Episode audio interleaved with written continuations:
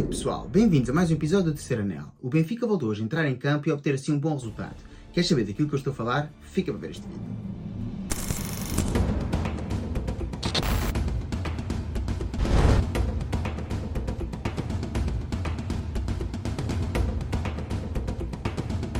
Pois é, pessoal, o Benfica entrava assim esta tarde em campo para o seu segundo jogo da pré-temporada e fazia-o assim na Suíça, mais concretamente em Basileia onde defrontava assim no estádio St. Jacobs Park o Futebol Clube Basel, a equipa da casa, uma equipa que outrora já foi um adversário forte das Champions e que inclusivamente nos incutiu uma das maiores goleadas de sempre na Liga dos Campeões, mas atualmente não ultrapassa assim o seu melhor momento, tendo finalizado a última Superliga Suíça em quinto lugar. No entanto, continua a ser uma equipa de respeito e bem melhor do que o primeiro adversário.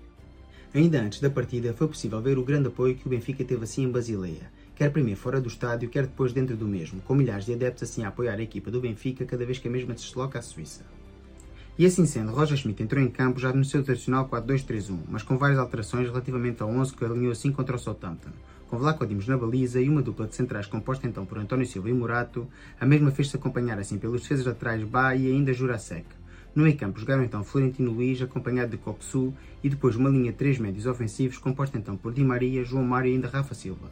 No expoente mais elevado do ataque jogou assim Gonçalo Ramos. Ora, quando analisamos assim este 11 do Benfica, na minha opinião estaremos assim bastante mais perto da realidade daquele que será o 11 para 2023-2024.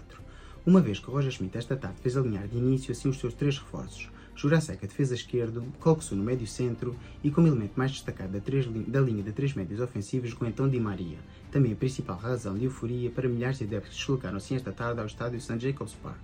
Ora, na minha opinião, esta equipa do Benfica mostrou-se assim uma equipa bastante mais madura desde o minuto inicial, quando comparamos assim com a equipa que entrou em campo contra o Southampton. Foi uma equipa que, para além de manter assim a posse de bola, soube fazer assim as suas transições verticais e progressivas, jogando igualmente quer pela ala direita, quer pela ala esquerda, mostrando assim a importância que os defesas laterais têm assim no processo ofensivo de Roger Schmidt. E assim sendo, foi sem grande surpresa que o Benfica chegou assim ao golo ao minuto 24, quando Barra roubou assim o esférico na saída de bola do adversário e com um bom cruzamento para a área encontrava assim Di Maria, que com um toque primeiro inaugurava assim o marcador esta tarde e 5 minutos envolvidos o novo gol do Benfica e quase tirada papel químico, com o roubo de bola de Bá, o mesmo assista assim Rafa, que com o centro para a área encontrava assim Gonçalo Ramos no mesmo ponto de Maria, que com um toque subtil fazia assim o 2 a 0 no marcador. E ainda antes do final da primeira parte, ao minuto 41, Di Maria com uma longa assistência encontrava assim Jurasek sozinho na ala esquerda. O mesmo com um potentíssimo disparo de primeira fazia assim o 3 a 0 antes do intervalo. Até aqui não havia qualquer dúvida, quer a equipa até aqui não havia qualquer dúvida, quer a equipa do Benfica, quer o modelo de jogo de Roger Schmidt estavam assim a encantar não só os milhares de adeptos presentes no estádio, como todos os milhares de adeptos como eu que estávamos a ver assim o jogo pela televisão. Um autêntico massacre e o rolo compressor do Benfica. O Benfica estava de volta às grandes exibições e todos esperávamos assim na segunda parte o Benfica fosse aumentar assim a vantagem. A segunda parte arrancou assim com várias alterações e apenas Vlaco Dimos se manteve na baliza. Entraram assim João Vitor, Lucas Veríssimo, Tomás Araújo, Ristic, João Neves, Chiquinho, Arsen, Schildrup, Neres e ainda Tenkstead. No entanto, e apesar de todas as alterações, seria mesmo o Basileia a chegar ao gol. Ao minuto 81, Oniabula, com um bom remate fora da área, fazia assim o resultado final, deixando o marcador em 1 a 3. No entanto, nem a defesa do Benfica nem a Odisseia estão assim isentos de culpa. Ora, esta normalmente é a parte do vídeo onde dou assim as minhas menções honrosas dos jogadores do Benfica. No entanto, tal e qual como no jogo com o Southampton, vou começar por destacar os dois jogadores que, na minha opinião, tiveram assim algum impacto negativo na equipa. Vou começar então pela figura do avançado dinamarquês Kasper Tengsted. O mesmo voltou assim a dispor de uma parte para nos mostrar assim as suas características e qualidades, e uma vez mais voltou a não convencer. Não só não esteve acertado, como voltou a falhar assim o seu posicionamento, mostrando-se assim muitas vezes desconcentrado e fora de posição. E assim sendo, Roger Schmidt tem aqui uma difícil decisão. Será que Kasper Tengsted tem aquilo que é necessário para jogar com o manto sagrado ao peito? Pergunto eu. Talvez seja um flop? Também não sabemos ou jogador melhora claramente o seu rendimento, ou então é claramente um candidato a sair assim emprestado, porque acho que é difícil que o Benfica venda assim este jogador, estando mesmo há tão pouco tempo no Benfica e acabando assim por perder assim bastante dinheiro na sua venda. E para mim, o segundo elemento que teve assim um impacto negativo na equipa foi claramente Odisseias. Toda a gente que me conhece sabe assim que eu não sou um grande fã do guarda-redes grego, e hoje uma vez mais o mesmo voltou a falhar pois no lance do gol, na minha opinião, o melhor posicionamento teria evitado assim o mesmo. Embora fosse um bom remate fora da área, é obrigação de um guarda-redes do Benfica estar focado os 90 minutos de jogo, independentemente do resultado no marcador. E uma vez mais, Odisseus, na minha opinião, hoje voltou a falhar. Chegou agora a altura de falar dos jogadores do Benfica que, na minha opinião, tiveram um impacto positivo na equipa, e houve vários, pois houve então Murato, Koksu e até o próprio Childrup na segunda parte. Mas, na minha opinião, houve um elemento na primeira parte que se destacou, e foi claramente Bá. A importância de ter assim um defesa direito de raiz mostrou-se uma vez mais hoje em campo, pois Bá, com as suas incursões ao ataque e a pressão na saída de bola do adversário, possibilitou-se o Benfica chegar aos dois primeiros golos e mostrou claramente que o Benfica tem que ter um lateral direito, tal e qual como tem dois esquerdos, pois Jurasek, quer Jurasek, quer ainda Ristic estiverem bastante bom nível. E Bá mostrou uma vez mais que é claramente o dono e senhor da posição de lateral direito do Benfica.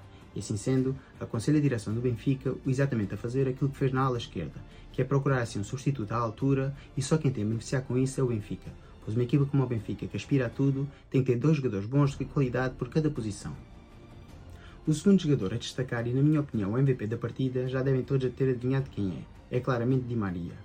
No seu regresso à equipa do Benfica, o jogador argentino voltou a estar em grande nível, não só com o gol marcado, mas também com a assistência efetuada. O jogador argentino mostrou uma vez mais que a par de Neres podem ser assim os magos da equipa da luz. E na minha opinião, volto a dizer, são jogadores compatíveis e que na minha opinião, se estiverem 100%, devem sempre jogar de início.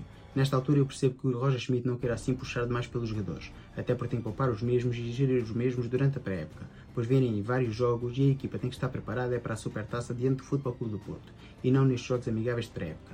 Há que ir assim preparando a equipa aos poucos e introduzindo assim as peças-chave nos momentos chaves. E assim sendo, na minha opinião, Roger Schmidt está a fazer um belo trabalho, quer com a inclusão de Neres de início na outra partida, quer agora com Di Maria nesta partida. E assim sendo, é uma vez mais dar a mão à palmatória ao trabalho efetuado por Roger Schmidt. E por falar assim em Roger Schmidt e no trabalho de preparação da equipa, há que recordar que a equipa do Benfica volta a entrar em campo assim na próxima quinta-feira, onde irá disputar uma partida frente ao Al Nasser, partida essa que se engloba assim no torneio do Algarve onde o Benfica defronta não só esta equipa das Arábias, como também os espanhóis do Celta de Vigo, naquela que é uma árdua preparação para aquele que é um dos jogos mais difíceis da pré-temporada, a Supertaça que enfrentará assim a equipa do Benfica à equipa do Futebol Clube do Porto no início de agosto. E assim sendo, Roger Schmidt e a equipa do Benfica têm que continuar a trabalhar afincadamente para melhorar não só os mecanismos ofensivos, como também os mecanismos ofensivos, pois convém que o Benfica comece a atinar assim as agulhas, pois vem aí uma época bastante complicada e bastante longa. Se gostaste deste vídeo, dá o like, comenta, partilha e subscreve. E já sabes, por acaso tiveres Twitter, segue no Twitter e ajuda a crescer o canal. Fiquem bem e até o próximo vídeo. Viva o Benfica!